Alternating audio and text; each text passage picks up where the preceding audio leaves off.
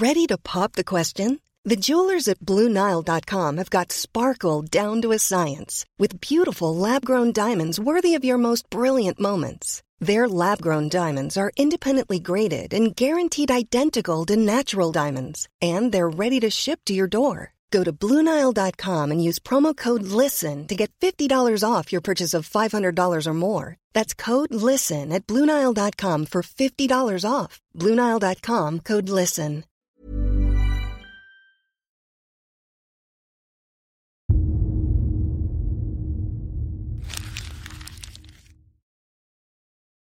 Seguirle el ritmo al país no es cosa fácil, pero en este espacio intentaremos, semana a semana y en 25 minutos, comprender juntos lo que sucede en el territorio que habitamos. Esto es Semanario Gato Pardo y yo soy Fernanda Caso.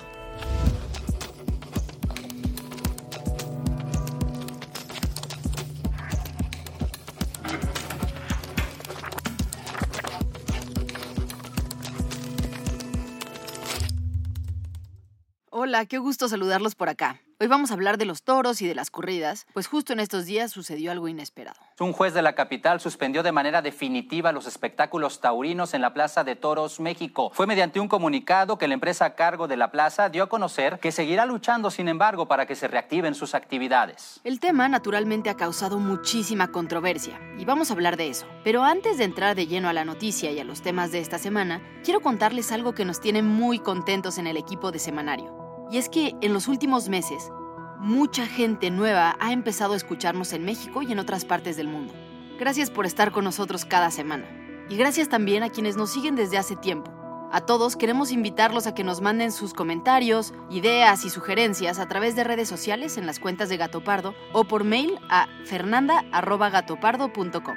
Bueno, ahora sí vamos a la junta editorial que tuvimos el martes, donde discutimos los temas que abordaríamos en este espacio. La primera noticia la propuso Fabiola, una de las investigadoras de Semanario. El caso del chico que quemaron en Puebla es una noticia horrible, o sea, sobre todo porque haya empezado por una cosa tan insignificante como una cadena de WhatsApp. O sea, neta, urge hablar de la violencia estructural que está derivando en estos casos. El pasado viernes 10 de junio, en Papatlazolco, comunidad de Huauchinango, Puebla, Daniel Picasso, un joven de 31 años, fue interceptado por unos 200 habitantes de la zona, quienes lo golpearon y lo llevaron a unas canchas deportivas donde lo amarraron lo rociaron en gasolina y prendieron fuego cuando aún presentaba signos de conciencia.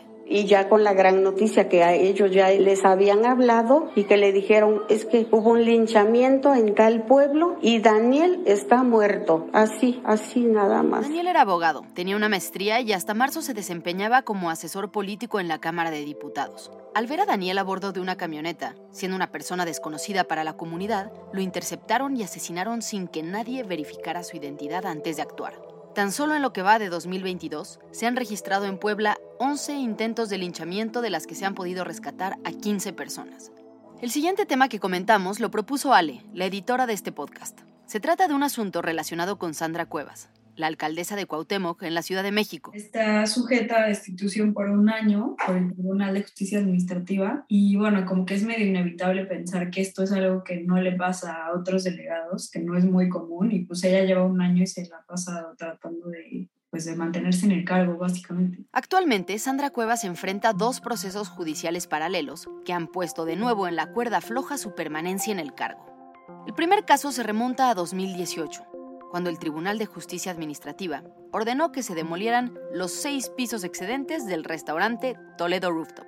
Cuevas se negó a acatar la decisión, y aunque ya fue multada, todavía no cumple con la decisión del juez. Los vecinos han anunciado que van a llegar hasta las últimas consecuencias. Quiero decirle, presidente, que en algo nos parecemos usted y yo. Yo soy aferrada como usted, soy necia como usted, lucho como usted, pero yo yo hago a los pobres ricos, usted hace a los pobres más pobres. Y el más reciente escándalo gira en torno al abrupto cierre del Deportivo Guelatao en 2021, por lo cual fue acusada de abuso de función. El pasado lunes, el Tribunal de Justicia Administrativa le notificó la resolución que la destituye del cargo por un año y la inhabilita para ejercer cualquier otro puesto público en el mismo periodo. Esto, sin embargo, no es inmediato, ya que la alcaldesa tiene la posibilidad durante los próximos 15 días de presentar una impugnación ante el tribunal colegiado e incluso de buscar un amparo. Según los argumentos de Cuevas, El cierre del Deportivo se dio a petición de los trabajadores, quienes se sentían inseguros por las condiciones estructurales del lugar, luego de los daños que sufrió por el sismo del 2017, y el cual, según ella, no contó con una reparación óptima. El siguiente tema en la Junta lo sugerí yo. El pasado 9 de junio, la bancada Va por México, conformada por el PRI, el PAN y el PRD, anunció a manera de protesta un paro constitucional en el Senado, con el cual pretenden no impulsar ni respaldar ninguna iniciativa de reforma por el tiempo que le resta a la legislatura. La razón de esta decisión, según argumentaron los presidentes de cada partido, se debe a lo lesionado que ha quedado el Estado en los tres años de reformas que ha lanzado el presidente López Obrador. Hago un llamado a los partidos políticos que conforman el bloque político electoral PAN, PRI, PRD para que reconsideren la moratoria legislativa a la que han convocado. Esta decisión ha causado controversia incluso entre miembros destacados de los partidos que lanzaron la propuesta. Personajes como Osorio Chong y Ruiz Macié destacaron que esta moratoria constitucional va en contra de su labor como legisladores. Por su parte, el presidente de la Junta de Coordinación Política del Senado, la JUCOPO, el senador Ricardo Monreal, anunció que al menos en la Cámara Alta no va a haber paro, ya que, según dijo, tuvo una junta con los coordinadores de los grupos parlamentarios, en la que solo Kenia López, la vicecoordinadora del PAN, respaldó la idea de la moratoria. Y ahora sí, vamos al tema principal de esta semana.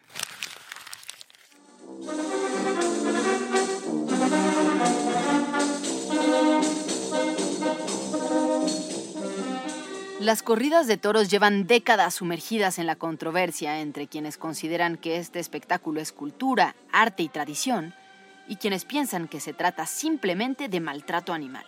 En el caso mexicano, esta polémica ha tenido lugar no solo en los medios y en las redes sociales, sino en las calles con manifestaciones y marchas. No es arte. La tortura no es arte. La tortura no es cultura. La tortura no es cultura. Por un país sin violencia. Por un país sin violencia. Pero también han sido motivos de discusiones en el Congreso y en el Poder Judicial. Recientemente, el juez Jonathan Bass concedió la suspensión definitiva a las corridas en la Plaza de Toros, México.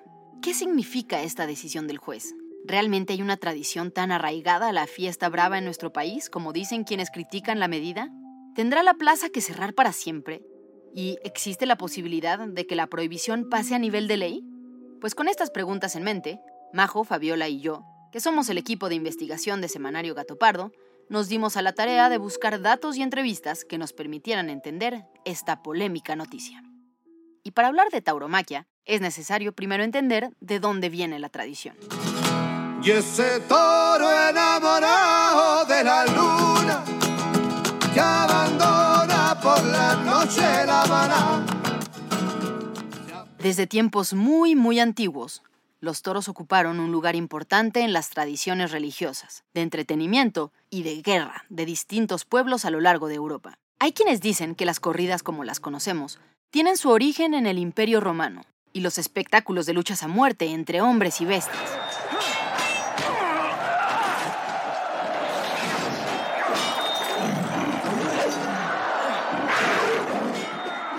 Sin embargo, esta no es la única teoría. Otros historiadores señalan como origen la antigua Grecia y sus rituales que mezclaban baile y juego para provocar y montar después al toro. Bueno, pues independientemente del origen, la tradición se asentó en España, el lugar donde los toros bravos encontraron un terreno propicio para vivir y reproducirse. Originalmente los matatoros o toreadores montaban a caballo y recorrían los pueblos de España dando el espectáculo a cambio de una paga del público. Para el siglo XVI, cuando los españoles llegaron a América, ya los toros eran parte importante de la cultura española, tanto a nivel popular como de la realeza. Cuenta la historia que la primera corrida de toros que se celebró en México fue en junio de 1526 para festejar el regreso de Hernán Cortés a tierras mexicanas. Al año siguiente, en 1527, el primo de Hernán Cortés, Juan Gutiérrez de Altamirano, importó 12 pares de toros y vacas de Lidia de Navarra, España, para su hacienda en Atenco, y así surgió la ganadería de toros más antigua del mundo.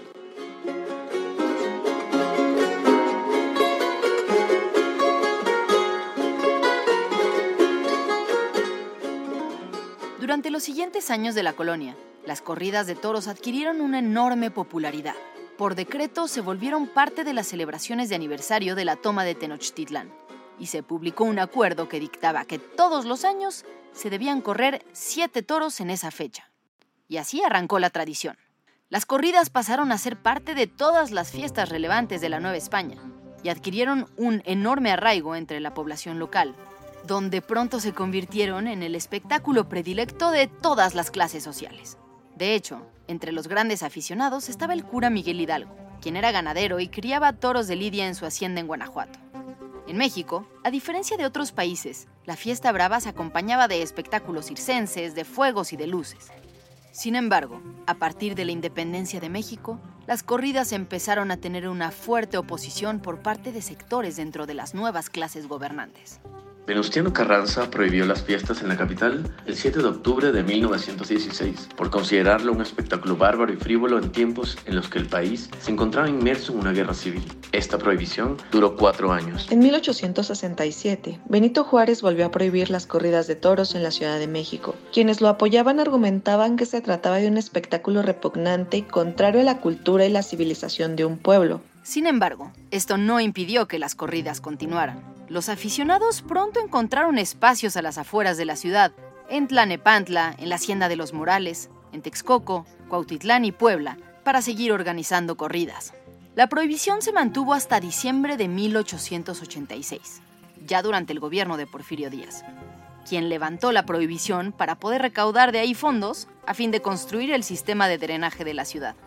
Cuando se publicó la derogación, estalló una euforia brutal entre el público taurino. En menos de 11 meses se construyeron cinco plazas en el Distrito Federal y en 1946 se inauguró la Plaza de Toros México, la misma que hoy está en medio de una disputa legal. 5 de febrero de 1946, fecha que será memorable en los anales del toreo en México. El entusiasmo del público es enorme. Quiere ver la primera plaza de toros del mundo. Quiere ver torear a Manolete y asalta las taquillas de la plaza. La Plaza de Toros México, con una capacidad de hasta 48 mil personas, es la más grande del mundo y tiene un público muy grande. Pero a la par de la tauromaquia, ha crecido también un fuerte movimiento opositor. Este fue un pasodoble dedicado a la Asociación de Toros, Matadores de Toreros y Novilleros.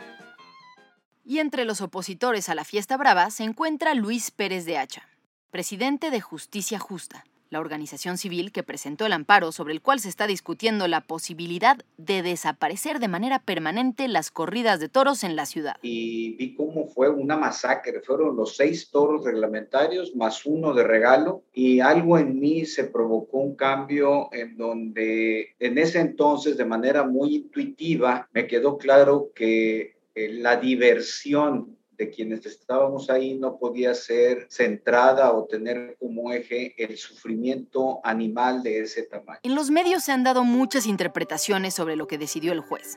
Hay quienes piensan que la suspensión será resuelta sin mayor problema y en poco tiempo, y quienes consideran que a partir de ella las corridas podrían quedar prohibidas para siempre. Pero exactamente qué fue lo que decidió el juez. ¿Qué fue lo que pasó? Todavía estoy en tu mente. Le pregunto a Luis en qué va el proceso. Está muy interesante el estatus que tiene ahora el juicio de amparo. Primero porque hay una suspensión definitiva, es decir, hoy por hoy no puede haber corridas de toros en la Plaza México. Solo Ciudad de México es lo que se ha resuelto. Esto implica que, digamos, si lo ponemos en un lenguaje coloquial, las corridas de toros en la Plaza México están prohibidas, definitivamente. No puede haber alguna celebración. Es una suspensión que va a tener una vigencia de varios meses, sin lugar a dudas, en lo que se resuelve el juicio principal. Luis me explica que el proceso es más o menos así. El amparo busca que se prohíban las corridas en la Plaza de Toros México de manera definitiva pero los juicios de amparo pueden tomar mucho tiempo. Entonces, la ley permite que se soliciten lo que se conoce como medidas cautelares.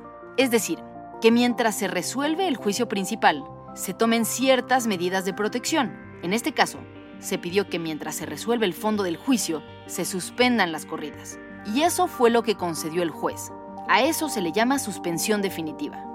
Por lo tanto las autoridades de la Ciudad de México, en particular de la alcaldía Benito Juárez, no pueden otorgar más licencias ni eh, los promotores taurinos pueden celebrarlos y esto implica también que ni los toreros pueden presentarse en la Plaza México. Aquí lo que estamos viendo es que si continúa como al día de hoy, con buen destino, el juicio de amparo, pasarán dos cosas. Uno, en 2022 y buena parte de 2023, con base en la suspensión otorgada por el juez de distrito, no habrá corridas en la Ciudad de México. Eso es clave. Y con mejor destino todavía, si se gana el juicio de amparo en el fondo, ya de manera última, las corridas de toros en la Ciudad de México quedarán definitivamente canceladas. Para Luis, ese es el objetivo último, conseguir que se prohíban las corridas de toros en la ciudad.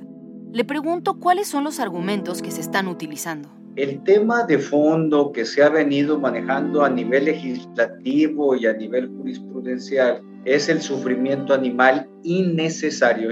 El reto desde el punto de vista constitucional ha sido cómo acomodar ese concepto de sufrimiento animal, de muerte injustificada en el texto constitucional y donde ha tenido una mejor acogida es eh, derecho humano a un medio ambiente sano. Esto implica que reconocer que los animales son seres sintientes y por lo tanto hay un interés de la colectividad bajo el paraguas del derecho humano a un medio ambiente sano de que esos animales, cualquier tipo de animal, no tenga un sufrimiento innecesario, una muerte injustificada.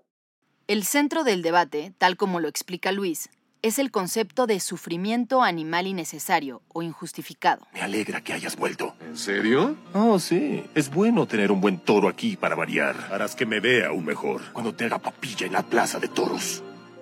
Sin embargo, los defensores de la tauromaquia argumentan que no se trata de sufrimiento injustificado. Vamos a ver torear, nos encanta el toreo, es arte o no, como para ti puede ser arte el migitorio de Champo, no, arte es muy subjetivo, para mí me gusta, para mí no es arte. Hay un sector de la población que estamos pidiendo respeto, para nosotros tiene una capacidad artística, interpretativa, estética, plástica. Pepe Saborit no es solo un gran aficionado a los toros sino que además es hoy uno de los mayores divulgadores y defensores de la tauromaquia en el país. A mí me llevaron desde niño a los toros de una manera sana, bien. Entonces, bueno, pues me llevaron como aficionado, como niño, fui creciendo al grado de querer ser torero. Empecé a entrenar, a meterme en el medio de taurino y bueno, toqué más de 70 novilladas y llegué a la alternativa, que la alternativa, para los que no ubican qué es, es como, digamos, el título, ¿no? Como ya el máximo rango de esto, que es en términos prácticos es torear ya toros, ¿no? Tiempo después, Pepe dejó de torear. Se dedicó a temas de relaciones públicas y gestión cultural,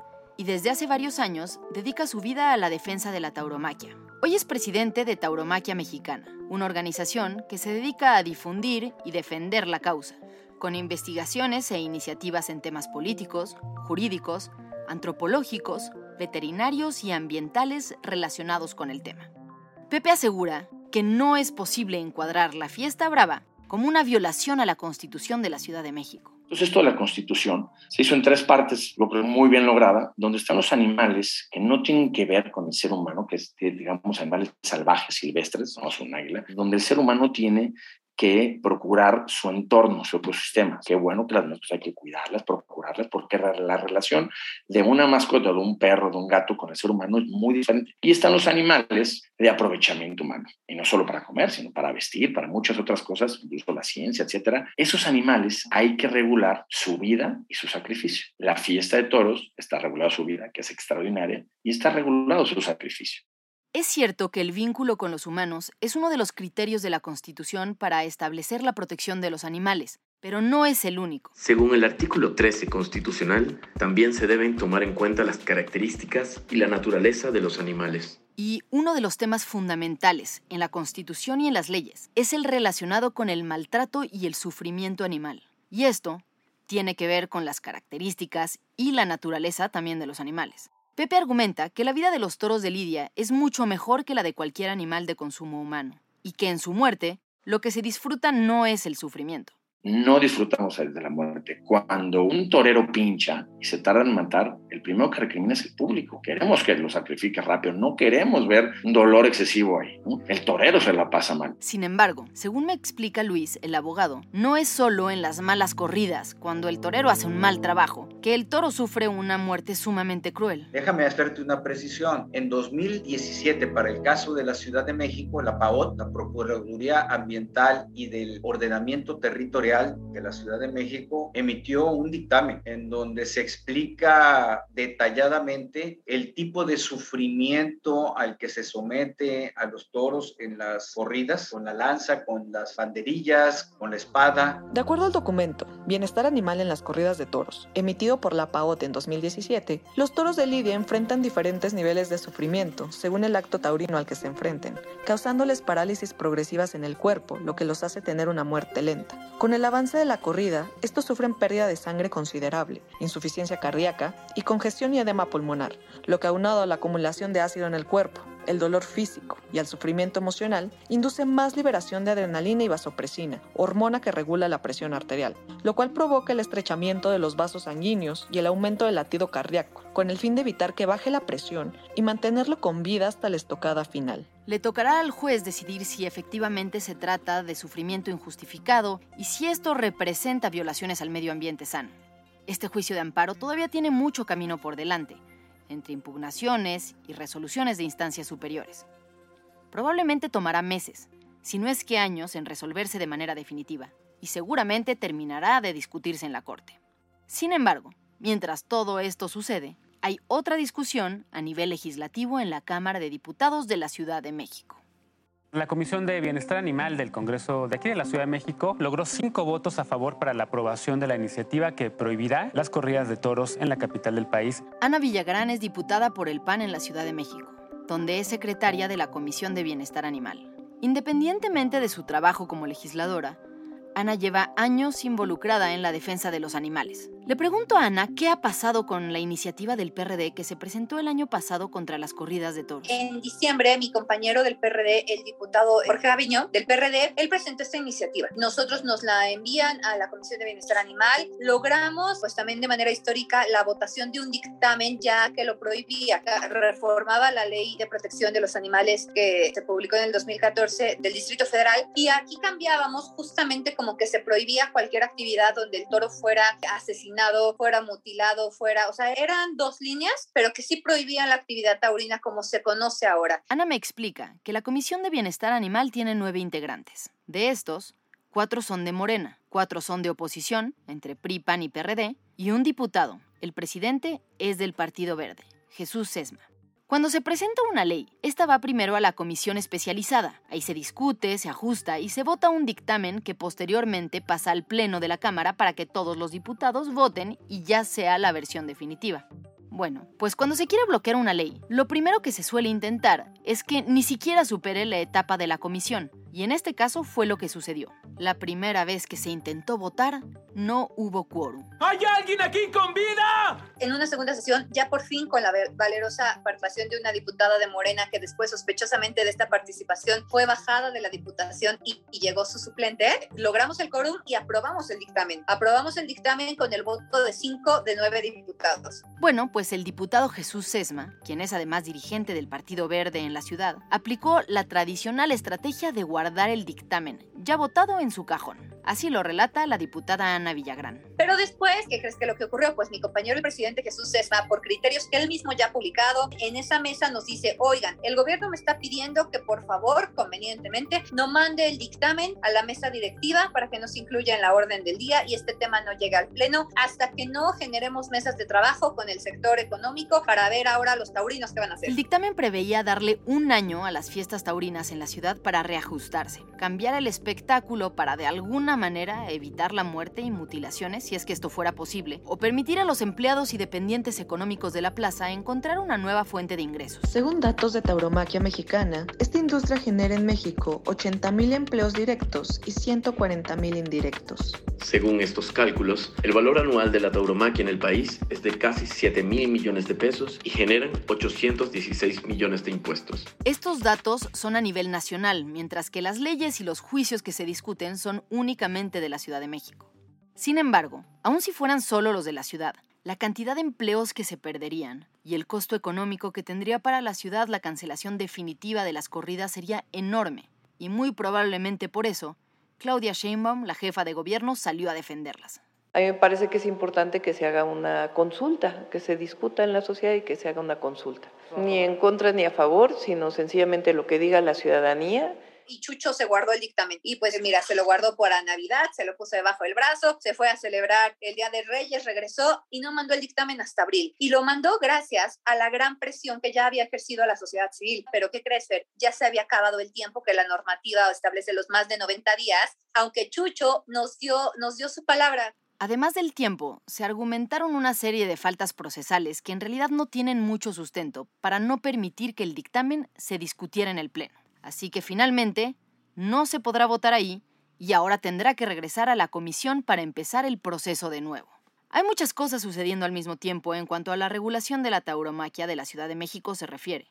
Por un lado, todo el camino judicial y por otro, el larguísimo camino legal.